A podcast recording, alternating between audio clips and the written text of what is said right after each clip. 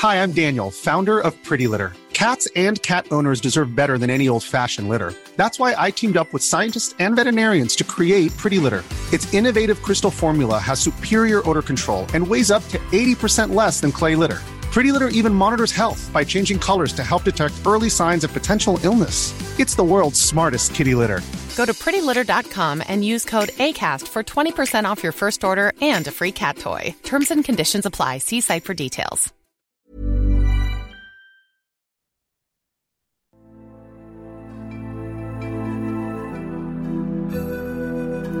Desde la orilla del océano cósmico, Coffee Break envía su insignificante señal esperando que pueda ser recibida por los cientófilos que pueblan la inmensidad del espacio y el tiempo.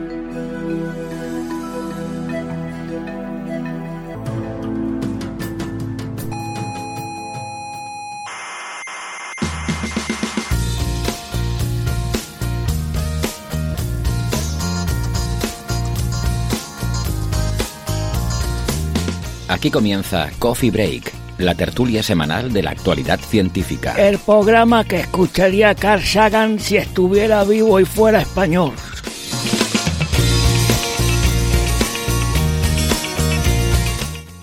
Saludos, criaturas cientófilas del Holoceno. Se llama así a la época geológica más tardía, el Holoceno, porque es como cuando se te hace tarde para el bocadillo y dices, ya no sé si lo meriendo o lo ceno. Bueno, que bienvenidas a Coffee Break, Señal y Ruido.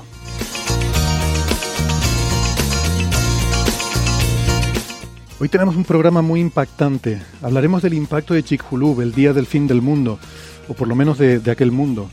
Eh, también del día en que nació la Luna, con el impacto de Teia con nuestro planeta. Y hablaremos también de orcos y galaxias con forma de anillo, de Betelgeuse, de geometrías de laboratorio y de la aplicación de grandes modelos de lenguaje como GPT a la estructura de proteínas. Ya saben que tienen toda la información sobre nuestro programa en la página web señalirruido.com, todo junto con ñ, señalirruido.com, y ahí pueden encontrar toda la información para eh, seguirnos en redes sociales, eh, en Twitter, en Facebook, en Instagram. Ahí nos pueden dejar sus comentarios, sugerencias, preguntas, dudas. Eh, también la dirección de correo electrónico en la que nos pueden contactar directamente. Y eh, también pueden encontrar todos los episodios anteriores y sobre todo todas las referencias de los temas que tratamos, los papers que discutimos. Están todas las referencias ahí en esa página. También encontrarán, si quieren apoyar este podcast, la forma de apoyarnos en Patreon o en PayPal. Vamos a empezar ya eh, las presentaciones de la tertulia que tenemos para el día de hoy y damos la, invita damos la, invita la invitación, nos damos la bienvenida a nuestro invitado especial que es Mario del Álamo. ¿Qué tal Mario? ¿Cómo estás? Hola, buenas tardes a todos. Encantado de estar aquí con vosotros. Encantados de, de tenerte aquí. Eh, que Mario es eh, bueno es ingeniero en telecomunicaciones y en Uh -huh. cosas de energía, ¿no? No soy Ah, ingeniero, soy eh, es FP lo que tengo, no Ah, es vale, vale. ciclo de grado superior. Bueno, pues eh, eso. eh, pero me habías dicho que no es muy relevante al tema que te gusta y te apasiona, que es la geología, los dinosaurios y estas cosas. Y es un poco la razón por la que contábamos contigo. Es un divulgador para que los que no, no lo conozcan, seguro que muchos de nuestros oyentes estarán familiarizados con su voz en el podcast Geocastaway. eh, y donde precisamente pues hablan de, de este tipo de cuestiones de, de geología y hoy nos va a echar una mano con alguno de los temas. En Twitter es arroba L subguión SSAR, que si uno lo dice, pues es como el ESAR, ¿no? Eh, Piedra de Elfo, los que saben de qué estoy hablando. Muy, muy molón el nombre de usuario. Bueno, tenemos también en Australia a Ángel López Sánchez. ¿Qué tal Ángel? ¿Cómo estás? Muy buenas madrugadas. Suenas Y lo dejo ahí. Y lo dejo ahí. Bueno, ¿qué tal? Ángel es eh, doctor en ciencias físicas, eh, es eh, investigador, eh, a ver si me acuerdo, en la Australian Astronomical Optics. No, ya ¿Se llama no. Ah, ya no. Universidad de Macquarie. Ahora es la, de la Universidad de Macquarie y la Escuela eh, de Matemática y Física. De acuerdo. Y, y es en Twitter arroba el lobo rayado con subguiones, el subguión lobo subguión rayado. Y en Málaga tenemos a Francis Villatoro. ¿Qué tal, Francis? ¿Cómo estás? Pues muy bien, aquí estamos en Málaga con un día muy azul, cielo azul, sin nubes prácticamente, una temperatura muy agradable, unos 23 grados, así que estamos perfectos para y preparados para la grabación del, programa, hoy con Mario y con Ángel, que siempre es un placer tenerlos con nosotros. Estupendo. Pues nada, Francis es eh, físico informático, doctor en matemáticas, profesor en la Universidad de Málaga, arroba emulenews en Twitter. Yo soy arroba hsocasnavarro. Em, bien, pues vamos entonces al lío, que tenemos muchas cosas que comentar. Eh, muy brevemente, hoy es una onomástica muy especial para muchos de nosotros. Es el cumpleaños de Carl Sagan, que fue para muchos eh, eh, maestro, eh, influencer, era influencer antes de los influencers, ¿no? Fue el gran influencer de la ciencia y quizás culpable de que, de que muchos estemos aquí ahora haciendo cosas que nos gustan o, o, quizás maldiciendo sus antepasados porque, porque a veces las cosas son duras en esta carrera, pero, pero bueno. Um, y por eso también, eh, como homenaje ¿no? a, a, este investigador y divulgador, eh, se ha establecido también este día como el Día de la Astrobiología. Así que felicidades a todas las criaturas saganianas y felicidades a toda la gente que hace astrobiología o que le gusta la astrobiología o le interesa la astrobiología, que bueno, yo creo que eso es básicamente todo el mundo, ¿no? O sea, a, quien, a quien no le puede gustar buscar, eh, buscar vida en el universo. Eh, bueno, hay, hay, de todo, ¿eh? Yo he estado en Twitter, la verdad es que hay, hay gente para todo.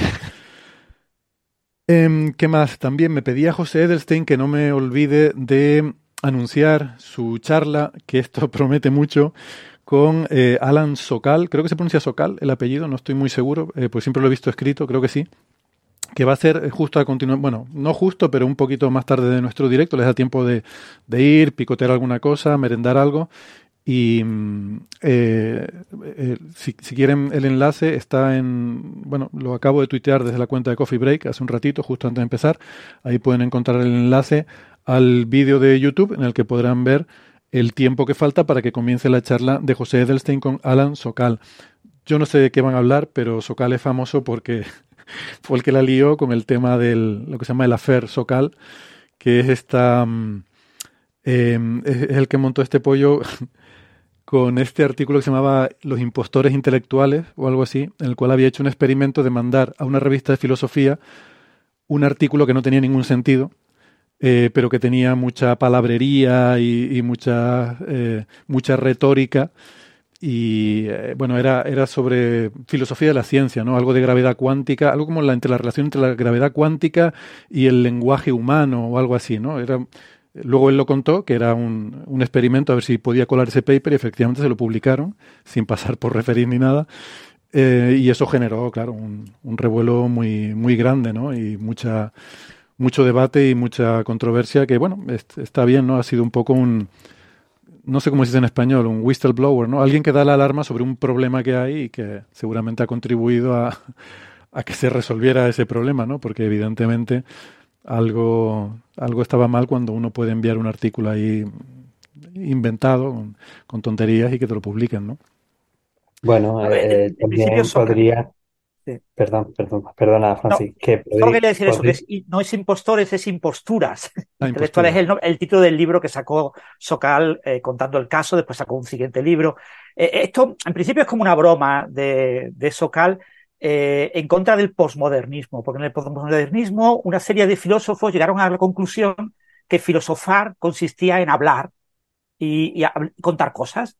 Entonces, la mejor manera de enriquecer el lenguaje de lo que se puede hablar era tomar términos de la física, palabras como cuántica, agujero negro, inflación, palabras de la física teórica y usarlas como si fuera una palabra del lenguaje cotidiano y dándole nuevos significados. Cada filósofo a la palabra agujero negro le daba un significado distinto que no tiene nada que ver con el concepto de agujero negro en física.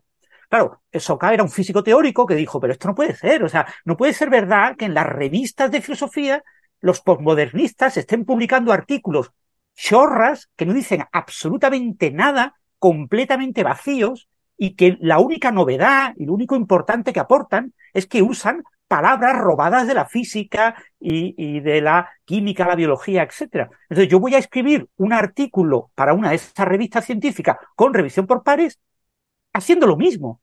Voy a hacer lo mismo que hacen ellos. Coger una serie de palabras de física teórica que ellos ni conocen y las voy a mezclar y voy a hacer un pastiche, un absoluto sin sentido, a ver si cuela. Y por supuesto coló pasó la revisión por pares. Hizo lo mismo que Grush, ¿te acuerdas cuando hablábamos de lo de los ovnis y las comparecencias del Penta? Pues lo mismo, llegar allí y empezar a soltar palabras de la física teórica sin ningún sentido, ¿no? Bueno, no sé si esto... ahora me surgen dos comentarios. Primero, que sobre lo que de, esto mismo, no solamente científicos, sino, eh, ¿cómo decirlo? Eh, así no es demasiado brusco. Eh, estas personas que se dedican a asuntos del misterio y esotérico y tal y cual, que también se apropian del lenguaje eh, mm. científico, físico, particularmente de la física teórica, con las cosas es, es, la definición de pseudociencia, o sea, es intentar hacer algo que, que parece ciencia, pero no lo es. Eh, eh, eso por un lado, pero, pero el otro comentario que quería haber hecho antes de haber escuchado también a Francis era que el, el otro artículo, ahora después ya cambió un poquito de tema, pero el otro artículo que deberían publicar fue el que, que escribió Miguel Santander y que nos contó en la chaula de Naucas de este año. el Dear Doctor, mm. que ese también eh, daría mucho, mucho bien. Recomendamos que veáis las charlas de, de, Miguel Santander de este año en Naucas, de, de 2020. Bueno, que de todas formas quería aclarar que eh, nos hemos desviado un poco hablando de todo este afer socal, pero no sé si de esto es de lo que va a ir la charla con José Edelstein. Es posible que no. Quiero decir que al fin y al cabo son dos físicos teóricos, pues acabarán hablando de sus cosas, aunque ya advierto que el título, pues no sé si lo han visto por ahí, pero eh, el, el, título, si lo ven en la Es de la serie Transfronterizas, eh, es decir, transfronterizas y la idea es mezclar arte y ciencia. Entonces probablemente eh, Alan Sokal hablará pues de su conocimiento sobre filosofía, porque como él ha escrito varios libros, ha tenido que leer mucha filosofía para enterarse bien del lenguaje de los filósofos. En su primer libro, Imposturas Intelectuales, hablaba de los grandes filósofos del postmodernismo, con un capítulo dedicado a cada uno y criticando todos sus argumentos, con lo que tuvo que leerse varios libros. Entonces, probablemente la charla vaya en esa línea, ¿no? La línea entre ciencia y filosofía, eh, y, si la filosofía y la ciencia, eh, su motor básico es el arte, ¿no? Mm. Eh, es decir, esa filosofía poética del siglo XX, que en España pues tenemos, yo que sea, eh, bueno, tenemos grandes, María Zambrano, por ejemplo, que, es decir, en, filosofía, la propia lenguaje, la manera en la que se cuentan las cosas, es mucho más importante que lo que se cuenta. Entonces tú puedes, por ejemplo, hacer filosofía utilizando poesía. Porque lo importante es la belleza de tus palabras, la belleza de lo que tú cuentas, no realmente lo que tú cuentas. ¿eh? E, eso obviamente ha sido muy criticado, hay varias corrientes estructuralistas, etcétera, en filosofía que están súper opuestos a eso, dicen que eso es la anticiencia y que eso es la rotura de la ciencia en filosofía, que la filosofía es una ciencia eh, lógica eh, y por tanto una ciencia que tiene que eh, seguir los dictámenes de la ciencia y no puede ser puramente belleza artística, ¿no? Mm. Pero aún así, ya te digo, hay muchos filósofos que consideran que eso es algo muy relevante, el poder a hablar y dialogar sobre temas de actualidad eh, con un lenguaje atractivo y bello que haga que el público general quiera leer libros de filosofía. Porque los grandes libros que se han vendido en el siglo XX de filosofía eh, y han sido excelentes han sido todos libros escritos con un lenguaje extremadamente literario, extremadamente bello. Y era irrelevante de qué hablaban. Lo único relevante era eh, lo bien escrito que estaba el libro. Bueno, nada, vamos a ir avanzando, pero entiendo que todo esto es especular, ¿eh? Quiero decir que yo, yo por lo menos no sé de qué va la charla, no sé si Francis sabe algo, pero creo que, vale, creo que estamos aquí especulando un poco por, un poco por el, el, invitado, ¿no? De, de, qué puede ir la cosa. Bueno, eh, a ver, Ángel, eh, hay un artículo que ha salido sobre esto de, yo decía, hacía alusión a los orcos en la introducción porque hay este juego de palabras con estos objetos que se han descubierto recientemente, que se, se que los denominaron, eh, además creo que tú conoces al, al descubridor, este este investigador Norris, eh, se llama de apellido, que los llamó ORC porque son círculos, en inglés es Odd Radio Circles, o sea, como círculos raros en radio, porque bueno, se descubrieron unos círculos en, eh, observaciones de radio que, no se sabía lo que eran y que se, se, descubrieron varios. Y ahí todavía no bueno se han propuesto algunos modelos de, de qué pueden ser estos círculos son algún tipo de galaxias con una una forma em, con una especie de anillo alrededor, ¿no? Por eso lo del juego con los orcos y los anillos. Bueno, claro, porque ORC, esas iniciales en inglés, orc es orco, ¿no? Y seguro que Mario, por lo menos eh, visto tu alias de Twitter, eh, vamos, tenemos aquí a orcos, el Esar, el anillo, aquí la podemos liar parda. pero, pero vamos a hablar de, astrofísica en este caso. Em, Ángel eh, nos había llamado la atención sobre un, un artículo ¿no? que, que, acaba de salir em, y que estudian una de estas galaxias, ¿verdad? Eh, el ORC4. Entonces, bueno, no sé si nos puedes decir, porque parece que no va en la misma línea que lo que decía Norris ¿no? en sus artículos anteriores con respecto a la explicación que dan. Eh, bueno, es que todavía hay mucha controversia y esa es la historia o lo más divertido, simpático de todo, todo el asunto este. Bueno, a ver si soy capaz de explicarme rápidamente un poco. Primero, aunque tú has dado un poco de contexto, no es, nunca viene mal recordar un poco más eh, que estos bichos, estos orcos, los otros radiocercos o los círculos extraños en radio, pues se descubrieron hace muy poco, hace solamente tres o cuatro años ya, posiblemente ya más cuatro años. Y, pero se descubre porque se descubren en radio, son objetos que en principio se detectan en radiofrecuencia. Y, eh, y de hecho el primero se descubrió con el, mapeado piloto que hizo uno de los grandes cartografiados del, del ASCAP, que es el radiointerferómetro que está en, Australia Occidental, el Australian Square Kilometer Array Pathfinder, que tiene este, eh, un, bueno, observa todo el hemisferio sur y un poquito del hemisferio norte en radio. Y en este primer eh, cartografiado se llegaron, que, no era todavía un profundo, pero se llegaron a, descubrir 200, bueno, descubrir no, cartografiar, detectar 220.000 objetos astronómicos. Aparecía que era bastante llamativo porque era una estructura de alrededor de un minuto de arco en, en tamaño eh, con un muy, muy redondo, completamente redondo y parecían tener unas galaxias en el centro. Por eso también se, se estaban orientados a que era algo extragaláctico. Eh, se hizo un poco más de estudio y, se dieron cuenta de que en verdad dentro del mismo catálogo pues eh, había un par más de estos, de estos orcos, aunque estaban juntos, y eso sí, se, estos dos, el, el, Orco 2 y el 3 se ven un poco como si fuesen algo que puede ser un poco raro, más especiales. Todavía puede que no sean exactamente los otros, los que estamos viendo, porque eh, después también se descubrió este Orco 4, que se descubrió en eh, imágenes de, también en radio de baja frecuencia, pero usando el radiotelescopio GMRT el Giant, mm, eh, como si no me acuerdo de las siglas, pero bueno, el, este está en la en, en, en, India. Y al final, pues hay otro que se terminó también descubriendo, el quinto, y son hasta la hora los cinco únicos que se conocen. Entonces, Orco 1, el Orco, el Orco 4 y el Orco 5 son los únicos que son singulares con respecto a que son un único círculo eh, en radio que tiene un, parece tener una galaxia central, una galaxia en el centro.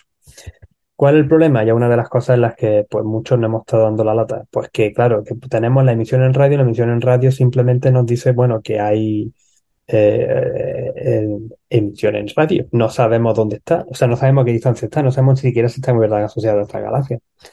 Y eh, no tenemos una distancia para, para ello. Para eso, lo importante sería pues confirmar que de alguna manera pueden estar asociados a estas galaxias que están en el centro. Y en eso, pues. lo que quiere decir es que, a lo mejor ahí está el círculo ahí y hay una galaxia en el centro, pero que a lo mejor no tiene nada que ver, que la galaxia está mm, ¿no? Eh, más cerca o, más atrás y que simplemente da la casualidad de que en la imagen aparece en el centro, ¿no? Efectivamente, porque lo que vemos es una imagen. En, radio continuo es como si tuviésemos una imagen normal y corriente. No tenemos información espectroscópica. Si observamos en la línea de 21 centímetros, famosa del hidrógeno atómico, entonces sí. O si observamos en otras líneas que se observan en radio, como puede ser milimétrica el CO, o puede ser HCN o la que sea, ¿no? En milimétrica. Entonces ahí sí se pueden tener, pues ya no solo jugar con eh, saber distancias, si se pueden calcular distancias, pero o sea, velocidades radiales, vamos a hablar en claro. Sino también se pueden estudiar pues cómo se mueve el objeto y si hay rotaciones o si hay perturbaciones o cualquier historia, ¿no? O sea, muchísimo más, muchísima más información porque lo que tiene es el espectro. Entonces, bueno, eh, este fue precisamente Ray Norris, el, compañero mío aquí en, Australia, en Cesiro, quien descubrió estos, estos objetos por primera vez porque él era el, encargado, el líder, o el PI, el investigador principal de EMU, eh, e que es el, cartografiado de radio continuo del ASCAP. EMU significa Evolutionary Map of the Universe, eh, mapa evolucionario del universo, que es el cartografiado en continuo, en radio continuo, que se está realizando ahora mismo con el, el radio, interferómetro ASCAP. Entonces, pues bueno, eh, se hicieron, se han estado haciendo varios tipos de hipótesis sobre de dónde vienen eh, esta radiación, si son consecuencias de ondas de choque, quizás por un agujero negro supermasivo, bueno, agujeros negros supermasivos que han chocado y han formado este, este tipo de radiación, que es sinclotón, entonces lo estamos viendo en radio, básicamente causada por eh, consecuencias de los campos magnéticos y de los em, electrones acelerados dentro de los campos magnéticos. Y hay otras hipótesis como que si fuesen consecuencias de un, eh, estallido de formación, es, un estallido de formación estelar intensa. Entonces lo que estás viendo también es la, explosión, digámoslo así, y la onda que se escapa. Pero bueno, hay varias ideas. Entonces, pues justamente hace unos... Déjame aclarar una cosa, Ángel, para la gente que no esté familiarizada con estas cosas, porque nosotros ya lo damos por como una cosa obvia, ¿no? Cuando hay un estallido de formación estelar, de hecho incluso le damos estallido, como si fuera una explosión. Hay como... La razón es porque cuando hay formación estelar, en particular se forman estrellas muy masivas, pero que viven muy poquito tiempo. Entonces, como viven muy poquito tiempo, en un sitio donde ya las estrellas son viejas, ya no tienes estas estrellas masivas, que son las que explotan rápidamente como supernovas. Entonces, cuando hay un cuando hay formación estelar eh, en curso, eh, estás teniendo estas explosiones de estrellas muy masivas, eh, supernovas muy potentes que están ahí continuamente explotando, porque esas estrellas explotan muy rápido, en millones de años. Mientras que ya una vez que se ha apagado la formación estelar, ya hay esas estrellas muy masivas que explotan rápido, ya no están. Entonces ya en sitios donde las estrellas ya, ya digamos que ya, ya son maduras, maduras eh, uy, ahí me oí otra vez con un poco de eco. bueno, que mm, lo que decía, ¿no? Que por eso se asocia estas regiones de formación estelar con una especie como de, mm, de, explosiones, porque todo el frente de choque combinado, toda esa supernova, genera un, pues un frente de choque esférico que se expande, ¿no? Creo que era por ahí por lo que estaba, lo que estaba intentando explicar Ángel. Perdona, sí, eh, lo, estabas tú explicando bastante bien. Eh, yo me lo salté por no enrollarme más en el tema, pero claro, son precisamente las explosiones de supernova que ocurren dentro de los brotes de formación estelar intensos los que provocan la radiación en ondas de radio de continuo, y además es algo bastante útil para los, para los astrofísicos porque es una de las maneras que tenemos para estimar un parámetro importante de las galaxias que es el ritmo de formación estelar, que lo podemos determinar, por ejemplo, pues también en, ondas de radio usando la cantidad de, eh, emisión en, radio que, tenemos de radio continuo. Eh, pero bueno, pues justamente lo que estaba, lo que, lo por lo que me, quería también conectar esta, esta, esta noche, eh, y no solamente, bueno, por, por, por, poder estar un ratillo con vosotros, que hacía tiempo que desgraciadamente no podía estar, las horas que son, ya sabéis, eh, es eh, porque hace unas eh, dos o tres semanas se publicó un nuevo artículo en Archive, el 23 de octubre se subió, que lo que hacen por primera vez es usar el, el telescopio, uno de los telescopios Keck de, de 10 metros en Hawái, el Keck 2, donde está instalado un, eh, uno de los un instrumento de espectroscopía de campo integral, de estos de los que a mí me gustan mucho y de los que ya he contado alguna vez cómo, cómo funcionan, que diseccionan eh, objetos, porque obtiene a la vez imágenes y espectros. Y han conseguido observar precisamente el, la parte, la galaxia central del Orco 4 con, con, este, eh, con este instrumento. Y han encontrado cómo no nos deberíamos sorprender, han encontrado cosas raras, básicamente. Entonces ha sido tan llamativo que directamente eh, han escrito una, un, artículo para Nature y ha sido el artículo aceptado en Nature. O sea que lo que hacen ellos es poner, digamos, entre comillas a ciegas, pero sabiendo que ahí está el anillo, eh, ponen ahí fibras del espectrógrafo para recoger luz visible y hacer espectro de esa región. ¿Es así como funciona esto? Mm, lo, que se ha hecho es, em, según veo y por el tiempo que han tenido, yo tengo la, tengo la, uh, ¿cómo se dice? Es que no me se van las palabras últimamente. Eh, eh, me, parece que lo que ellos hicieron es que, que los autores del artículo tienen un programa principal en el KEC y han aprovechado un ratillo que tenían. Oye, vamos a observar este objeto que estaría muy curioso, porque en verdad solamente son unas pocas, vamos, no llega ni a una hora el, espectro, eh, no, no, mucho tiempo de observación. Y es el único que se puede observar bien desde el hemisferio norte. Entonces lo que hicieron fue directamente, eh, recuerdo, ¿no? Tenemos los círculos en radio continuo y cuando ah, podemos, por supuesto, hacer una eh, combinación entre óptico y radio, pues para ver las galaxias que hay por ahí en el fondo, en el mismo sitio, en el mismo sitio de, la emisión en radio.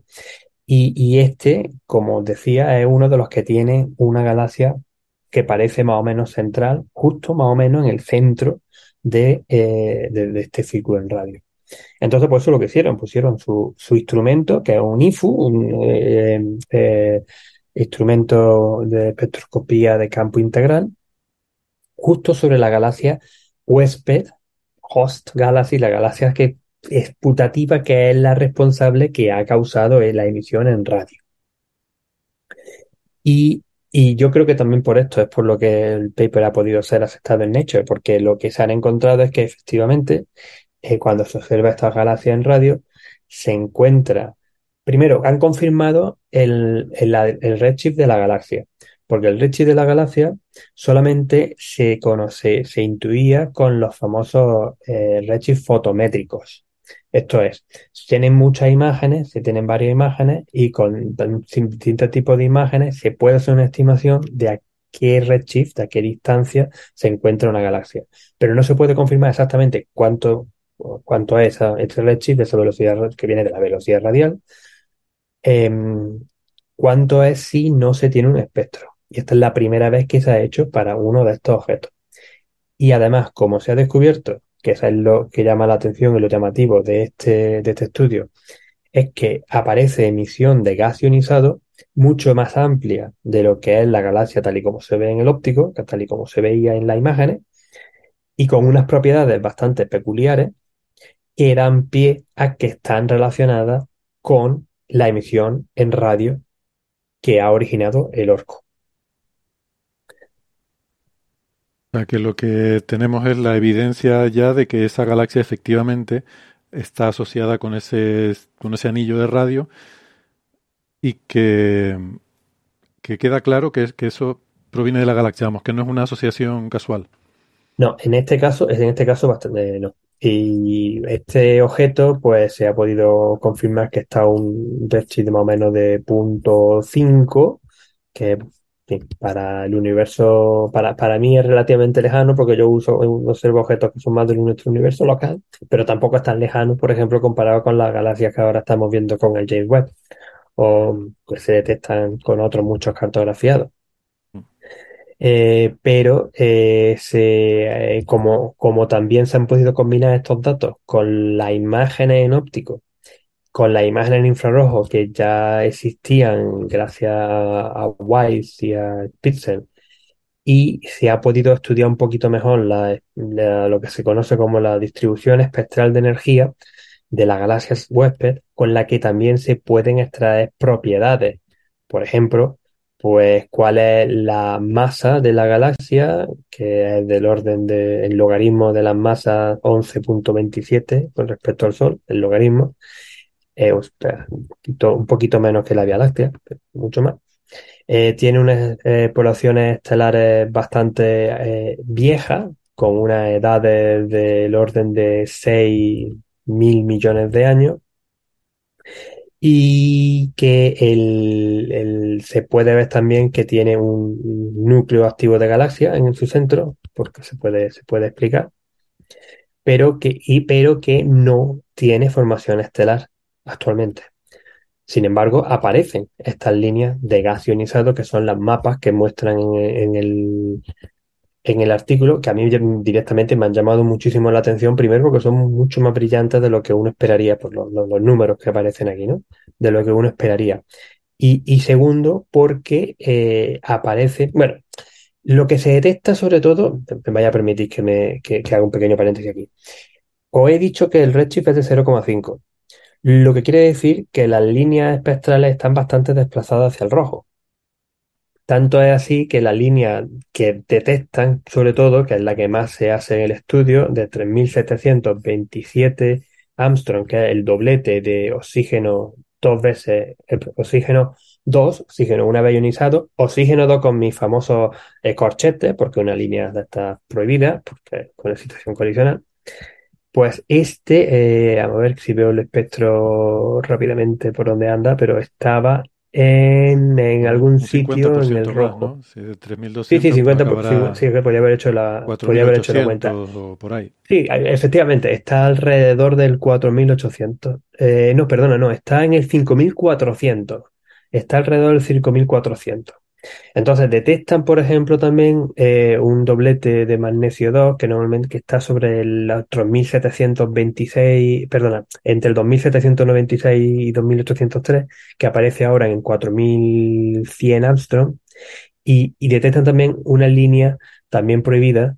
La de magnesio 2 no es prohibida, pero la de, la de neón 3 sí es prohibida, que está un poquito más hacia el rojo, ya casi en el borde del detector.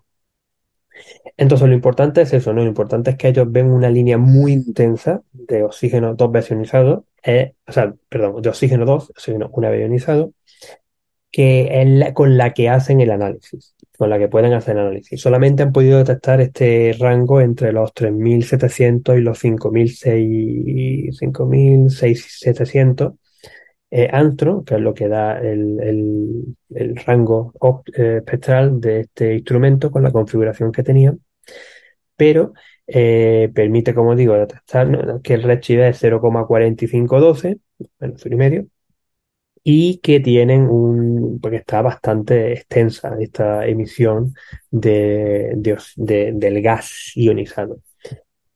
detectan no solamente como es espectroscopía de campo integral, aparte de la detección, se pueden hacer los mapas. De ahí es donde se vea que es, que, es bastante más extensa de, lo que parece, de lo que parece la imagen en óptico. Tenía el número por algún sitio, pero ahora mismo lo he perdido tanto para ir para abajo del artículo. Eh, y pueden hacer también eh, los mapas correspondientes, por ejemplo, de la velocidad.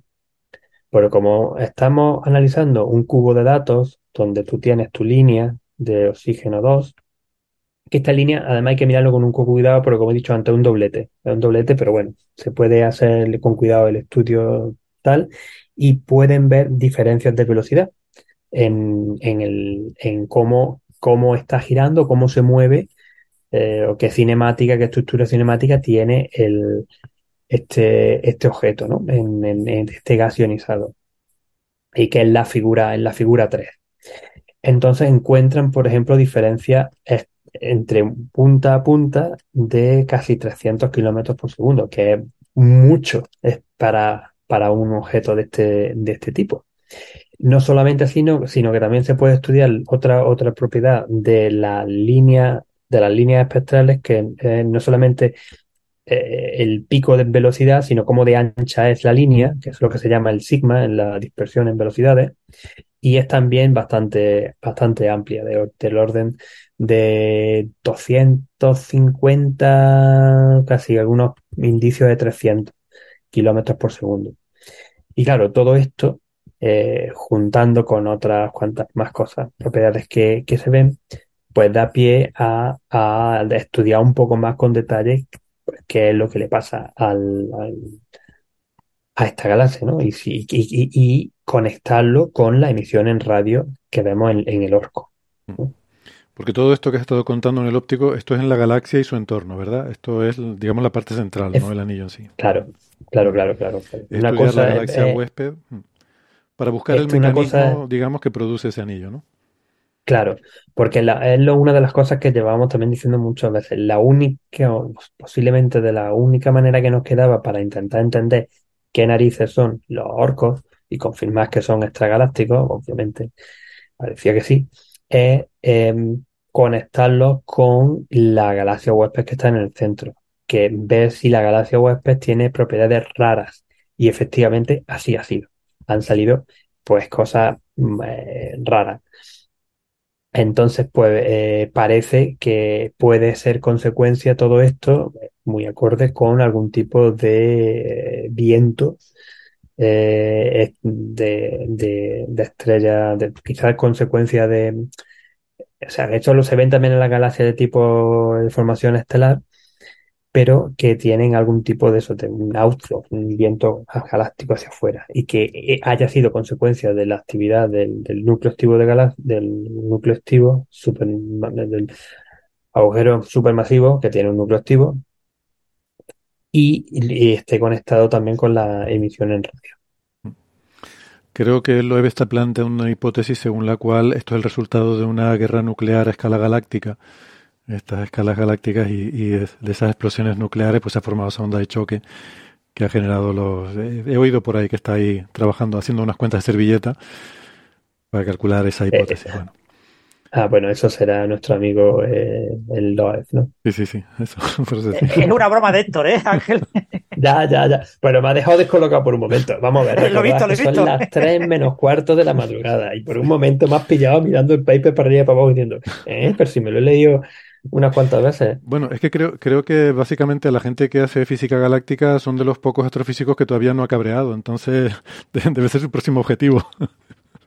Está yendo ahí sistemáticamente. Bueno, pues. No le pues des ideas, Héctor, que lo te escucha. sí, sí, sí. No, estaba pensando otro día que. Bueno, nada, igual, déjalo ya.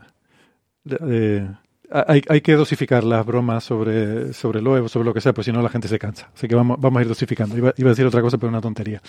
Bueno, eh, volvemos entonces a la ciencia. Mm, pues... Que, de hecho, pero se me olvidó comentar también sobre esto, que en verdad lo que también hacen eh, llegaron a, correr unas cuantas simulaciones de cómo funcionarían una galaxia con un superviento galáctico de este tipo y si podía reproducir también lo que se ve con el, con el orco, ¿no? Y es una de las cosas que explican también en una parte del artículo.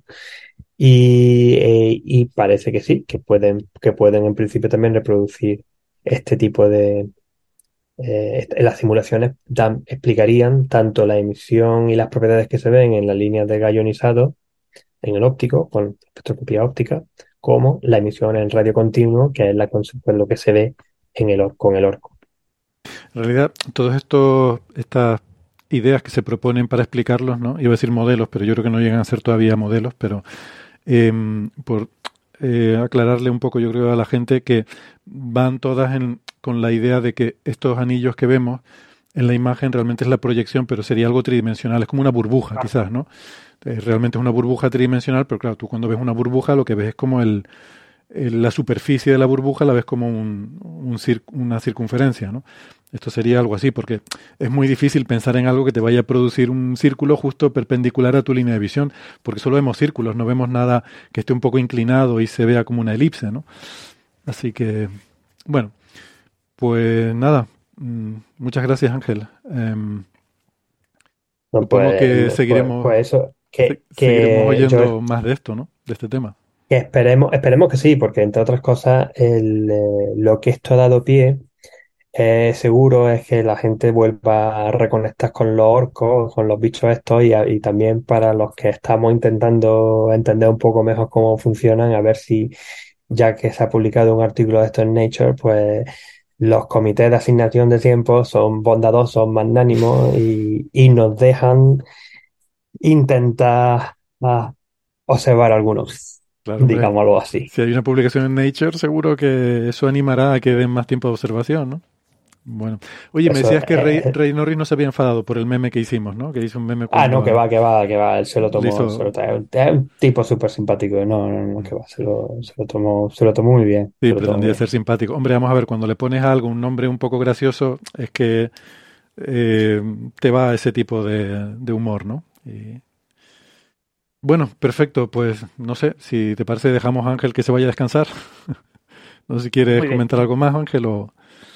Eh, yo, bueno, yo en verdad también había venido, había venido a darte las gracias por el que te hice madrugar el otro día. Ah, bueno, nada, sin problema.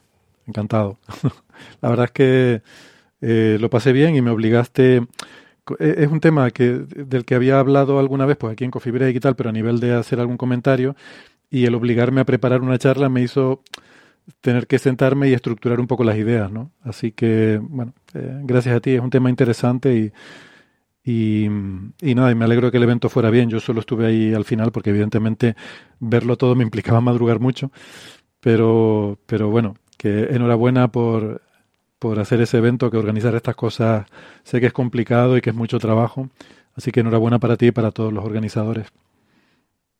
Eh, eh, muchas gracias. La verdad que al final nos quedó bastante bien y tu charla gustó mucho y dio mucho que pensar. Ya te lo dije por privado. Estábamos después de un día de charlas de muy distintas historias y de muy, muchos, muchos temas diversos. Y nos estaban esperando ya los del catering para el cóctel de despedida. Y ahí estábamos todos escuchándote porque al final también te enrollaste más de la Me extendí un poquito, pido perdón.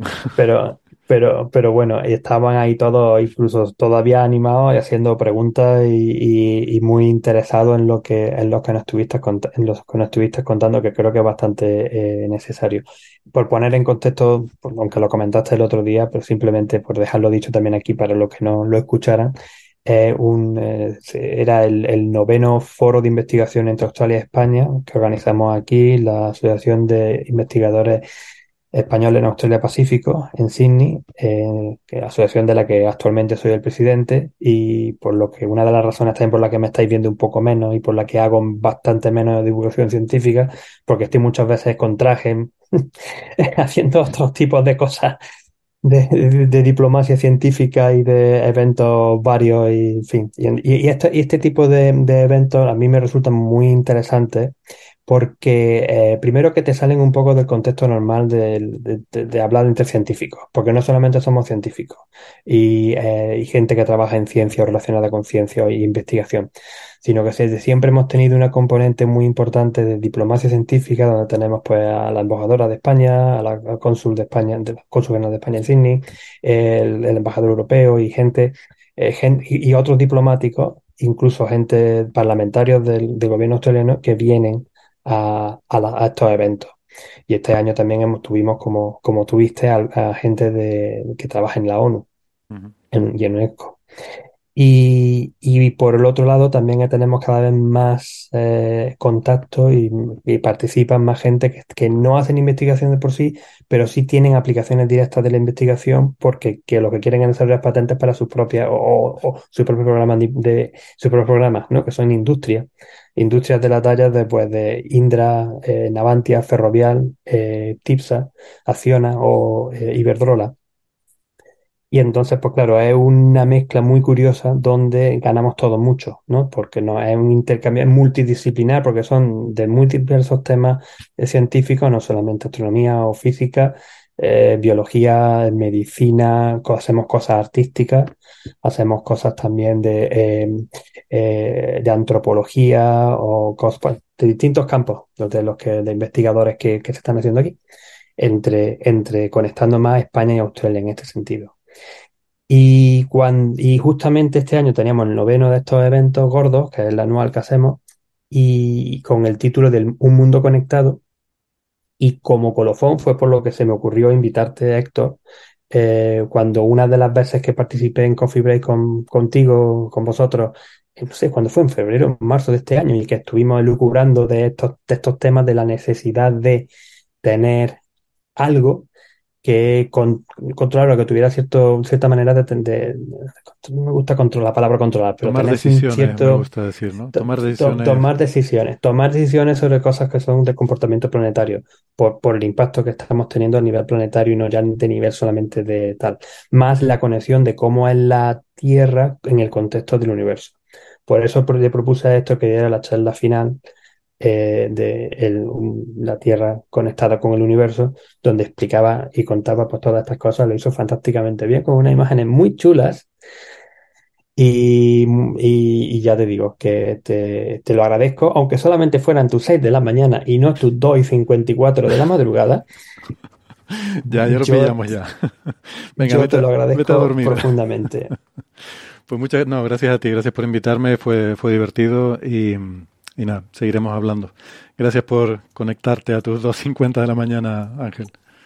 De nada, hombre, quería contaros los de los orcos, así que, y darte mm. las gracias, así que por lo menos lo hice así. Eh, ya sabes que me quedaría gustoso, pero es que dentro de cuatro horas la vida sigue y, y, me voy a acordar de vosotros mañana, ¿eh? que lo sepáis. Cuando suene el despertador. Cuando suene el despertador me voy a acordar de vosotros. Bueno, pues te lo agradecemos mucho, Ángel, que nos hayas acompañado un rato. Venga, pues, pues nada, os, termino ya de escuchar como todos los fines de semana ya en la versión del podcast. Muy bien. Un abrazo. Venga, Ángel, un abrazo. Venga, gracias. Chao, Hasta luego. Chao. Bueno, pues eh, una de esas imágenes a las que hacía referencia eh, Ángel eh, tiene que ver con el siguiente tema, que de hecho la quise poner de portada del episodio y entonces Francis se dio cuenta ¿eh? cuando estábamos hablando por correo sobre los temas que íbamos a poner y me dijo, pero ese dinosaurio que has puesto ahí tiene seis patas. Digo, ostras, de verdad. no me había dado cuenta que el dinosaurio tenía seis patas. Bueno, eh, en fin, todas estas... Cosa de mi Journey, que es el software que usa Héctor para sacar las imágenes de portada. Correcto, sí, sí. A veces mi Journey, a veces con Dalí, a veces con... Eh, hago un poco de popurrí, porque es verdad, estas cosas, la gente se piensa, tú vas allí y le dices, hazme lo que quieras, y te lo hace, pero es complicadísimo, ¿no? Les decía una vez que Tú le dices a Midjourney que te haga un dinosaurio y es invariablemente, Mario, un tirano, un, T-Rex, siempre. Eh, le digo, hazme un brontosaurio, hazme... No, hay forma. Cuando hablamos aquí, que Sara estuvo contando lo del el, el Garumba Titán, eh, quise hacer una representación y era, imposible con Midjourney. Te hacía un tiranosaurio, en fin. Y, este en particular, pues sí, tenía, tenía seis patas, así que hubo que, rectificar eso. Pero al final son todo inventados, ¿no? Como dijo Alberto bien, eh, son, son inventosaurios, ¿no? Eh, seguramente si Mario ve esa ilustración le, le, dará un soponcio porque cualquier parecido con, con, nada real es pura coincidencia. Pero bueno, la cuestión es poner un poco el tono, ¿no? Eh, y el tono es un tema que a mí me, me fascina muchísimo porque es de esas cosas que, que no sé, que, que es el... Es, es el material de las pesadillas, eh, incluso de las películas de Hollywood, que a veces no hay mucha diferencia entre una cosa y otra, ¿no? El, el fin del mundo, el apocalipsis, ¿no? O sea, eso ha pasado. Eh, el fin del mundo ha pasado, ha pasado varias veces, ¿no? Y quizás la que mejor conocemos y la más dramática y la que más conexión tiene con nosotros es esa transición que se llama KPG, ¿no? Del Cretáceo al, al paleógeno, creo que se llama ahora, Mario, corrígeme, porque antes, sí, cuando yo fui a la escuela era KT, claro. Más, más, sencillito. Era KT, sí, pues te, cateaban si no, si no te aprendías las cosas, ¿no? Era, y claro, era KT porque era de, del Cretáceo al Terciario, pero ahora por lo visto ya no se llama Terciario por no sé qué cosa. Eh, decidieron esta gente de la Unión Geofísica o como se llama internacional que le iban a cambiar el nombre y en vez de Terciario ahora hay un Paleógeno y un Neógeno, ¿no?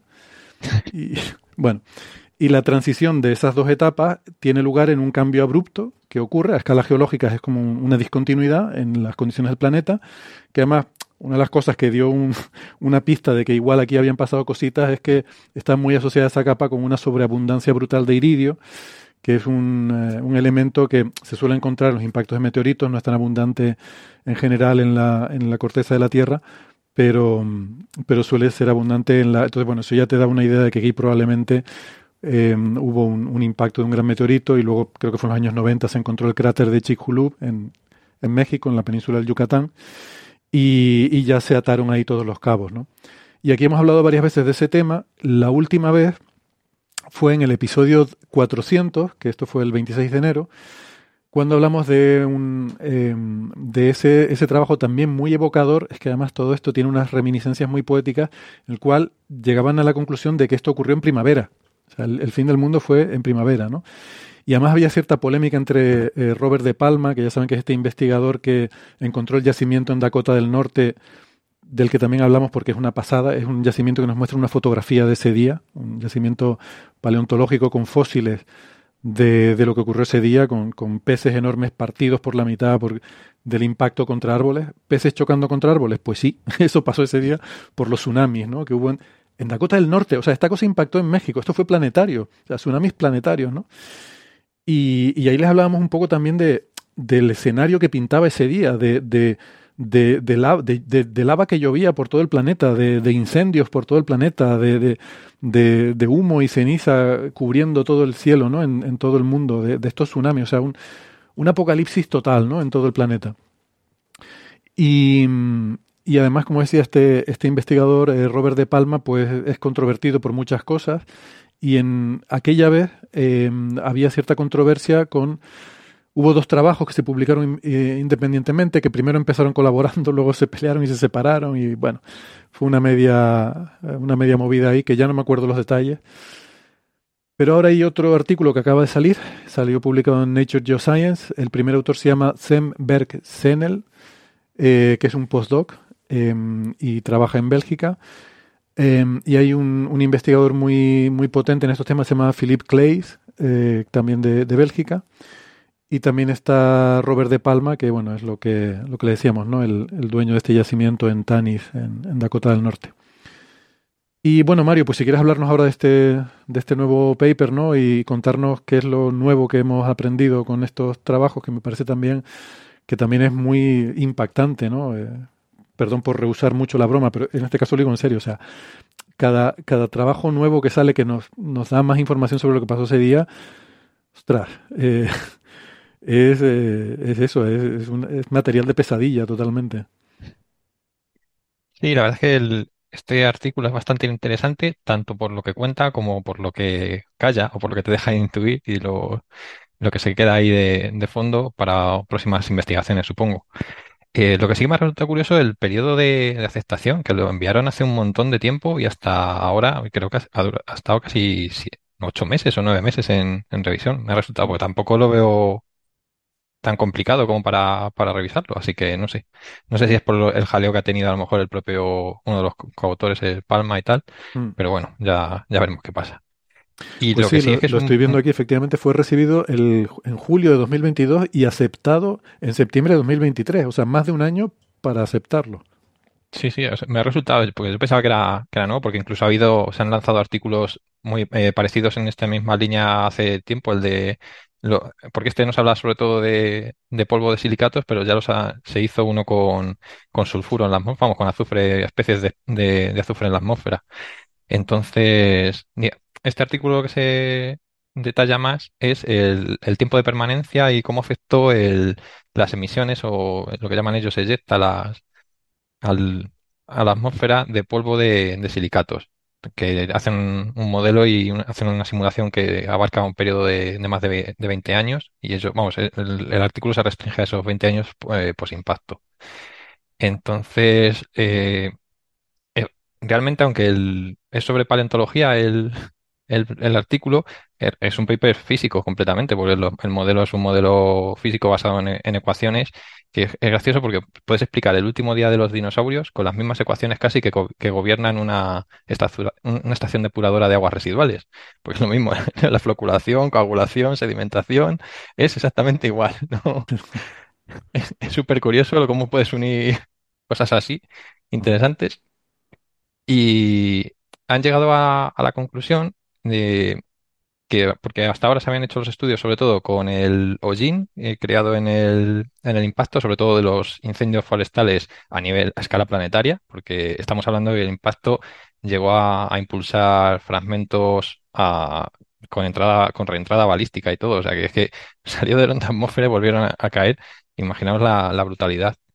Y se, se, había hablado, como he dicho, en, del otro artículo sobre el, impacto de, de todas las especies de, azufre que se enviaron a la atmósfera, cómo evolucionaron en, en la misma, porque claro, al, haber humedad, eh, porque esto cayó sobre el, sobre el mar. Entonces, aparte de todos los sedimentos e incluso del basamento granítico que, que llegó a, expulsar, también emitió grandes cantidades de, vapor de agua. Y la, lo que tiene el vapor de agua es que es muy reactivo y provoca que, unas especies se oxiden a, otras con la ayuda de la luz o de la energía resultante del impacto. Entonces, todo eso hace que durante el, tiempo que, se supone de permanencia o de residencia en la atmósfera, pues eh, caiga antes o caiga después, haga, haya deposición eh, sólida o la haya húmeda. O sea, es, bastante relativo, o sea, importante para ver cómo, cómo evoluciona. Y lo que han hecho ha sido coger muestras de este yacimiento de Tanis, con ese nombre tan evocador de, Indiana Jones, y bueno, de la Dragonlance también, pues donde encontró el arca de la Alianza, si no me equivoco, donde estuvo ah, Cuéntame esa historia, eso no lo sabía. Indiana Jones a, mí me sonaba como a, Tardis de Doctor Who, que también está bien por lo del tema del viaje en el tiempo. Es como que viaja en el tiempo aquella época, pero... pero Tanis es una ciudad de, del Bajo Egipto y es, donde estuvo Indiana Jones con la vara de mm. que tenía la medida mal los alemanes y él la tenía bien y es ah, donde encuentra la el, arca de la alianza en, en, esa en esa cámara. Ah, qué bonito. Y bueno, aparte de, no sé si por la edad a lo mejor os pilló la época de la Dragonlance también, Tanis el semielfo también estaba por involucrado. Bueno, aparte de estas fricadas varias, eh, lo que han hecho ha sido coger en el, en el yacimiento han cogido la, lo que han llamado la, la capa límite de, del yacimiento con, donde están los clastos y otras partículas que se han ido depositando de, después de, este evento. Le han hecho un tratamiento para eliminar sobre todo, que viene bastante bien explicado cómo, han eliminado el, carbono y todo del hollín, porque como el hollín ya se había medido para otros para otros modelos, lo, han querido quitar, le han quitado todas las partículas orgánicas y todo eso con pues, lo típico, lavando con, con ácidos, eh, llevando ebullición, etcétera. Y se han quedado solo con el, con los trozos o digamos con las partículas micrométricas de entre 0,8 y 8 micrómetros creo de, de radio de polvo de, silicatos porque la corteza eh, terrestre casi todo es silicato.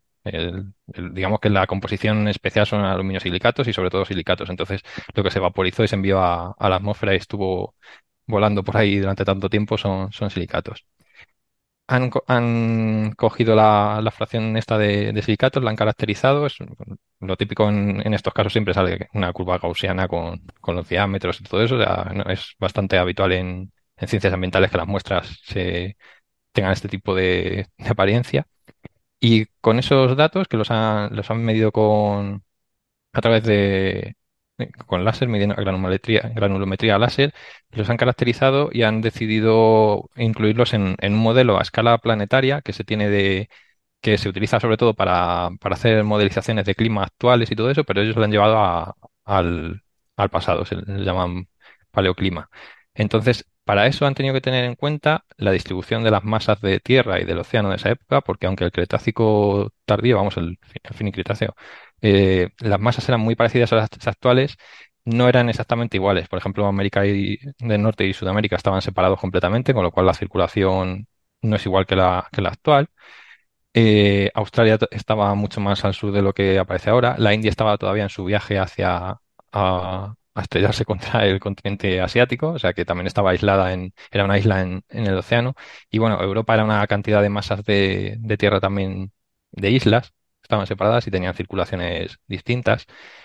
Y aparte luego el, todo eso afectaba, claro, a la distribución de, la flora de esa época, que eso es muy importante para el, para el estudio, y aparte eh, no eran las especies que tenemos ahora. O sea, sí que había grupos actuales, pero por ejemplo había un dominio mucho más amplio de coníferas, gimnospermas y otras especies que ahora se, que están mucho más reducidas en, por ejemplo, en la tundra hay muchas coníferas, pero fuera de la tundra ya casi todos son bosques caducifolios normales o selvas normales.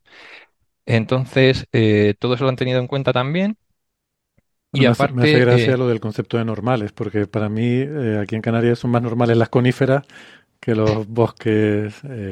sí, pero vosotros, por ejemplo, tenéis los, bosques de la Silva que son bosques relistos del terciario, si no me equivoco. Mm, o sea que.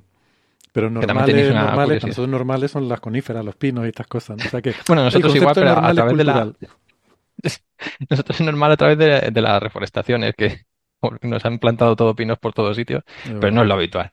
Aquí es. Entonces, pues eh, todo, todo, esto en el modelo lo han tenido en cuenta, incluso han llegado a caracterizar también eh, tanto las corrientes marinas y cómo se, se, mezclan las distintas capas, como el efecto de... Porque el, el, viento en superficie del océano provoca que haya mezcla profunda o no de, de las capas, por las, las, eh, las famosas hélices que, que se forman a través de, del impulso del aire sobre las olas y eso va mezclando hacia abajo mucho y en, dependiendo de las zonas pues también los nutrientes se elevan, etcétera. Bueno, ahí hay teniendo en cuenta que en el Cretácico, no, en el Cretácico, perdón, es que como soy antiguo me cuesta todavía decir Cretácico, porque casi todo el mundo de, mi época dice Cretáceo y está mal. Ah, sí, yo decía Cretáceo, vale, Cretácico. Claro, es que en los libros de los 80 y por ahí era Cretáceo, entonces los viejos... Yo soy de GB, soy de la GB. bueno. Y tenemos, en, eso se ha incluido también en el modelo. Y luego aparte han tenido todo el modelo físico que me refería a las anteriormente cuando he dicho la broma de con las eh, estaciones de depuración de aguas residuales, porque eh, cuando tú haces una columna de en, en, agua residual para calcular la fracción que, que, se puede depositar y que dependiendo del tiempo está más o menos flotando o no, han hecho lo mismo con, con las partículas de silicato. Han cogido el modelo y han, y han visto a ver cuánto tiempo tardan en, en, flocurar los granos, que que un grano, por ejemplo, solo puede, a través del movimiento browniano en, en un fluido, se puede mantener muchísimo tiempo en el, en el, aire, por ejemplo, o en el agua. Vamos a hablar ahora más de, de agua, de aire. Entonces, puede colisionar con otros fragmentos que hacen que la partícula sea más grande, entonces ya le afecta la gravedad y puede depositarse en un tiempo más pequeño que, el, que lo que sería un aerosol, que un aerosol puede, hay veces que puede tener un tiempo de residencia de años, lustros o incluso décadas.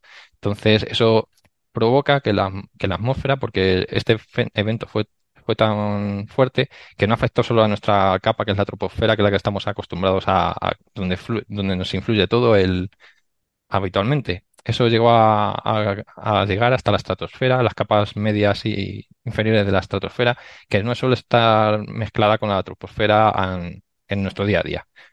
Luego contaré una, cosa que es que, sí nos ha pasado hace poco y está relacionado con esto. Entonces, todos estos silicatos eh, al final lo que hicieron fue mantenerse mucho más tiempo del que habían visto de, del tipo de residencia del sulfuro, del azufre, perdón, de las especies de azufre y del hollín, el, durante todos estos años, que me parece que duraban desde unas pocas semanas hasta como mucho un año o así. Pero han visto que con este, con el polvo de silicato de esta de, esto, de este radio, esta granulometría, se llegó a mantener casi 15 años en la atmósfera y llegó a parar porque cubrió, entonces hizo, cubrió toda la atmósfera a nivel global, o sea, fue exagerado, y eliminó o paró la fotosíntesis, porque cubrió todo, dejó toda la Tierra en un invierno perpetuo durante, han calculado 1,7, casi dos años. Entonces, digamos que, que más que a Chichulú le, tenían que haber llamado Hades al, al asteroide porque nos privó de la primavera hasta que volvía a salir Perséfone por, allí y nos dejó el, la Tierra, pues claro, si no hay fotosíntesis, toda la cadena trófica se tambalea y, en, y esto implica que solo ciertos tipos de especies, porque estamos hablando de un evento que borró casi 75% de la, de la vida de, en la Tierra, especies animales y vegetales, eh, eh, sorprendentemente algo sobrevivió. Y a, estudios paralelos de, en otros años se ha visto que dependiendo del tipo de, de animal, pues pudo sobrevivir mejor. Por ejemplo, en, animales que pueden alimentarse de cosas omnívoros tienen más facilidad para encontrar alimentos en épocas de, pues como esta que fue un, cataclismo. Entonces, las plantas, por ejemplo, hubo un, aunque las especies sufrieron un gran golpe, a nivel superior en, en filogenia, en las familias y órdenes, no sufrieron tanto porque tienen pueden aguantar como semillas, como frutos escondidos, que, pueden aguantar a lo mejor años sin que les dé la luz o hasta que no tienen las condiciones para, para crecer. Ahí se vio claramente que hay eventos colonizadores de los años posteriores a recuperarse la fotosíntesis otra vez, cuando empezó a llegar otra vez la luz del sol al suelo, y se ve que hay un pico de, de lechos, porque son los grandes colonizadores de, de los ecosistemas según aparecen. Una vez que ya los helechos han, digamos, facilitado la, toda la repoblación, pues van apareciendo otras especies que ya se apoderan del ecosistema y no lo sueltan. Y en este caso fueron las, las angiospermas, las plantas con flores que se expandieron mucho mejor porque tenían mecanismos de tanto de semillas como de dispersión y de polinización mucho mejores o más modernos que los tenían las ginospermas, las coníferas y otros grupos de, plantas que, que son más antiguas. Entonces, el, estudio te muestra claramente el, impacto que tuvo durante esa primavera boreal, porque es, eh, era la primavera del hemisferio norte en, Dakota, según tenemos por los, los anillos de crecimiento de los, de los peces. Y estuvo dos años completamente a oscuras eh, en este invierno que llamamos, y luego se ha visto como a partir del, de los siguientes años el balance radiativo de la Tierra, porque todo esto, claro, se, ha calculado con la constante solar normalizada de en esa época, que, era, yo creo un, un poco superior a la, a la actual, según he visto, y han calculado pues tanto las emisiones de infrarrojas de onda larga y de onda corta, el, la suma de ambas para ver cómo se fue recuperando durante ese tiempo. En el artículo se ven claramente los, las emisiones de, de, superficie y lo que afectaría a las, a la fotosíntesis porque han tenido en cuenta los valores entre 400 y 700 nanómetros, yo creo, de, longitud de onda y durante a partir del séptimo año ya se ve cómo se depositan todo lo que las partículas que habían examinado antes a partir del séptimo año ya desaparecen y desde el séptimo año hasta los 15, 20 los únicos que permanecen o que más permanece es eh, estos polvos de, silicato de micrómetros. Entonces, como digo, el artículo cuenta esto y está muy bien porque actualiza los datos de otros estudios anteriores y aporta más ideas, pero creo que falta por integrar eh, más conocimiento que tenemos de, esa época, porque la atmósfera y el océano son muy complejos. Eh, no, tenemos muy bien caracterizado tampoco la flora, porque un problema que tenemos en paleontología es que si el registro fósil de animales es complicado y es escueto, el de flora ya es terrible porque a lo mejor te encuentras una hoja o un tronco, pero nadie se es muy raro encontrarse un árbol entero para decir, esta hoja y este tronco que hemos encontrado por separado son de la misma especie, o son dos especies diferentes, o la especie del fruto y tal son distintos. Entonces, para caracterizar la flora es muy, muy complicado. Los árboles no tienen huesos. Entonces. sí, y, además es que al ser tan, tan grandes, pues solo se quedan en las partes, entonces es muy fragmentario. Y claro, para una de las cosas que caracteriza este estudio, que es el albedo y la, distribución del hollín también, y de otras cosas, tiene que tener muy en cuenta del ecosistema y la flora que había en, determinadas zonas. Porque no es lo mismo tener una sabana despejada que tener una, un árboles caducifolios grandes o etcétera. Entonces todo eso falta ahí y luego aparte habría que es un modelo eminentemente físico. Entonces, hay que tener en cuenta que, por ejemplo, los silicatos en concreto son muy activos en, el suelo. Eh, por ejemplo, las arcillas, que son básicamente silicatos, eh, permiten un montón de reacciones químicas, depende de cómo estén orientados, las, las moléculas complejas que estén asociadas a ellos, porque permiten atrapar moléculas durante mucho tiempo y encima las orientan de forma que, que algunas reacciones químicas se favorecen muy rápido absorben agua y la mantienen durante mucho tiempo. Entonces, todo eso en el, aire puede pasar a menor escala y de una forma un poco más, más, más pequeña, pero puede pasar. Y eso ayuda a que, por ejemplo, las cargas eléctricas en las moléculas cambien, con lo cual se pueden juntar con otras moléculas y caer antes al suelo. Lo que decíamos, lo de flocular, que es lo mismo que se hace en una depuradora, que se, se añade para cambiar las cargas de, del agua y que las cosas que están ahí en, disolución que quieres atrapar caigan en el tanque de decantación sin que se queden ahí permanentemente. Entonces, todo eso falta en ese modelo y también habría que añadir las condiciones que yo creo que se han hablado, se han barajado muchas veces de las traps del Deccan, que es el otro evento en el que se barajaba la, opción de que se hubiera cargado los dinosaurios novianos en esa época, que son las grandes, el gran vulcanismo que hubo en la India, que es durante un montón de, de un periodo muy elevado de tiempo estuvieron emitiendo CO2 y sobre todo metales pesados como mercurio o incluso halógenos y todo eso puede influir también en las reacciones químicas en la atmósfera para ver qué es lo que realmente pasó y cómo afectó a, la fauna. Enlazando con, porque todo esto podéis decir, vaya, vaya chapa, nos ha soltado esto sobre paleontología, que a mí me da igual, que esto no, nos afecta a nada. Pero hemos tenido hace poco un evento a escala regional solo que ha afectado de forma global, que ha sido la, erupción de, de Lunga Tonga hace, creo que fueron dos años ya o por ahí. Y fue maravillosa desde el punto de vista de la ciencia, no a nivel de, gente y todo eso no, no estuvo bien, pero en, la, en ciencia lo que hizo fue inyectar una pluma enorme en la estratosfera de vapor de agua que hemos, eh, hace poco salió, creo que fue hace un mes o dos meses, un estudio sobre cómo ha afectado a la capa de ozono, que ha hecho la capa de ozono que se había recuperado gracias a, los convenios internacionales, que fue un éxito de la ciencia, pues eh, se ha ventilado gran parte de la capa de ozono y creo que afectaba sobre todo al hemisferio sur otra vez. Creo que el, que el agujero se había centrado por tipo de cómo se mueve la atmósfera, había afectado sobre todo al hemisferio sur. Entonces, conociendo lo que pasó en el, en el Cretácico y lo, que nos afecta ahora aquí en, en nuestra día a día, podemos encontrar paralelismos en eventos de este tipo, cómo afrontarlos para que en un futuro, o sea, si se va a provocar, pues se va a provocar, en algún momento puede pasar, pues a ver cómo podemos defendernos o por lo menos paliar los resultados de, algo así.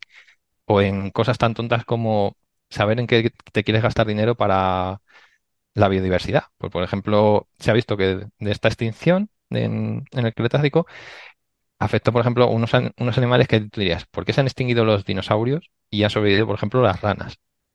Que las vemos mucho más delicadas, no tienen ni siquiera una piel que las proteja bien como un reptil que tiene escamas, los anfibios son mucho más abiertos al medio, pero se ha visto que solo han sobrevivido unos grupos de cierto tamaño y que con un tipo de vida que era distinta al resto de ranas que se extinguió, por ejemplo las más grandes y las más pequeñas, pues solo han pasado, digamos, un filtro muy pequeño de, ranas. Y eso puede afectar, por ejemplo, a que decidas, pues, en un futuro, saber en qué te vas a gastar el dinero, si te vas a conservar una rana, por ejemplo, de, aquí con el tamaño S, o una rana tropical que la puede afectar muchísimo más el, digamos, eh, la temperatura, que puede servir para, para muchas cosas, no solo paleontología por el amor al arte, que está muy bien, pero también tiene influencia en, nuestro día a día. Tomen nota las princesas, eh, estén pensando ahí con qué rana. Bueno, eh, pues nada, nos tenemos que ir yendo a la pausa de mitad del programa. Em, no sé, quizás por concluir, mm, yo creo que resaltaría lo que han sido realmente los titulares de, de este trabajo, ¿no? El, es decir, eh, 15 años de, de, un invierno con una bajada de temperatura, no sé si llegaste a mencionarlo, de 15, de hasta 15 grados. 15 eh, grados. Una barbaridad. Y sobre todo, o sea, a mí es que me explotó la cabeza, yo esto no lo sabía si había estudios previos al respecto, pero dos años sin fotosíntesis. O sea, dos años que murieron las plantas en el planeta, que quedaron sí semillas, esporas, todo eso, de lo cual luego todo se, se puede volver a repoblar, ¿no? Como, como nos explicaba Mario, primero los helechos y demás, pero durante dos años no había plantas, no había nada que comer. Eh, claro, cuando dijiste que se extingue el 75% de las especies, eso no quiere decir que mueren el 75% de los individuos. No sabemos qué porcentaje de los individuos habrá muerto, eso es el porcentaje de las especies, pero o sea, durante dos años no había comida en este planeta, eh, imagínense. ¿no?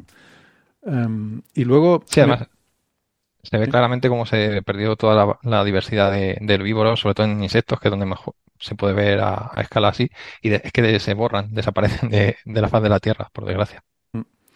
Y luego que esto lo podemos hilar también dentro de ese punto de vista un poco más pragmático con conceptos más modernos como el del invierno nuclear, ¿no? que es algo de lo que se ha hablado mucho, ahora menos, eh, pero, pero es una conversación que conviene no terminar de, olvidar porque no, no, podemos olvidar las posibles consecuencias de, de un conflicto nuclear a gran escala y, que hay paralelismos con, con, esta situación de la que estamos hablando, ¿no? el, el, el resultado que tendría un, eh, una confrontación nuclear a gran escala. Y el hecho de, no sé, em, que em, el, cambio climático, ¿no? que es una preocupación que tenemos ahora muy, eh, muy en mente y como se habla a veces de la geoingeniería, ¿no? quizás a veces de forma un poco frívola, decir, bueno, pues vamos a echar unos aerosoles ahí y enfriar el planeta y tal. Bueno, pues esto está conectado también con eso, ¿no? Eh, es decir, que antes que Bill Gates ya ya eh, un proceso natural llenó la atmósfera de aerosoles, de granos de polvo y de un montón de cosas y sí, efectivamente enfrió, enfrió el planeta, ¿no? Pero bueno, no sé, a lo mejor hay cosas ahí que podemos aprender de lo que pasó para pensar qué podría pasar si intentamos replicar algo parecido de otra forma, evidentemente. Pero bueno, no sé, que me, que me parece que en el fondo sí que hay algunas conexiones, ¿no? Entre ese evento de hace 66 millones de años con el mundo actual, bueno, empezando por el hecho de que fue el, fin de aquel mundo y el principio de nuestro mundo. O sea, que si aquello no hubiera pasado, no estaríamos nosotros aquí ni, y la vida en la Tierra sería muy diferente, ¿no? No tenemos ni idea de cómo habría sido, pero... Pues no sé, todo, todo esto me parece como muy evocador, ¿no? Y muy, em, muy de película todo, y muy de pesadilla también, como decíamos. Pues nada, si les parece, nos vamos a la pausita a tomar un café. Eh, yo creo que despedimos ya a Mario, ¿verdad? Salvo que quiera, no sé, aportar alguna cosa más o tal, o si no te, despedimos. bastante, después de la chapa que os he dado. Perfecto, no, no, que va, encantado. Un placer. Pues venga, vamos a hacer esa pausita y volvemos, ya saben, en la cara B. Si nos están escuchando en la radio y quieren seguir la conversación, que vamos a hablar de más cosas chulas, búsquenos en la cara B. Venga, hasta luego. Chao, chao.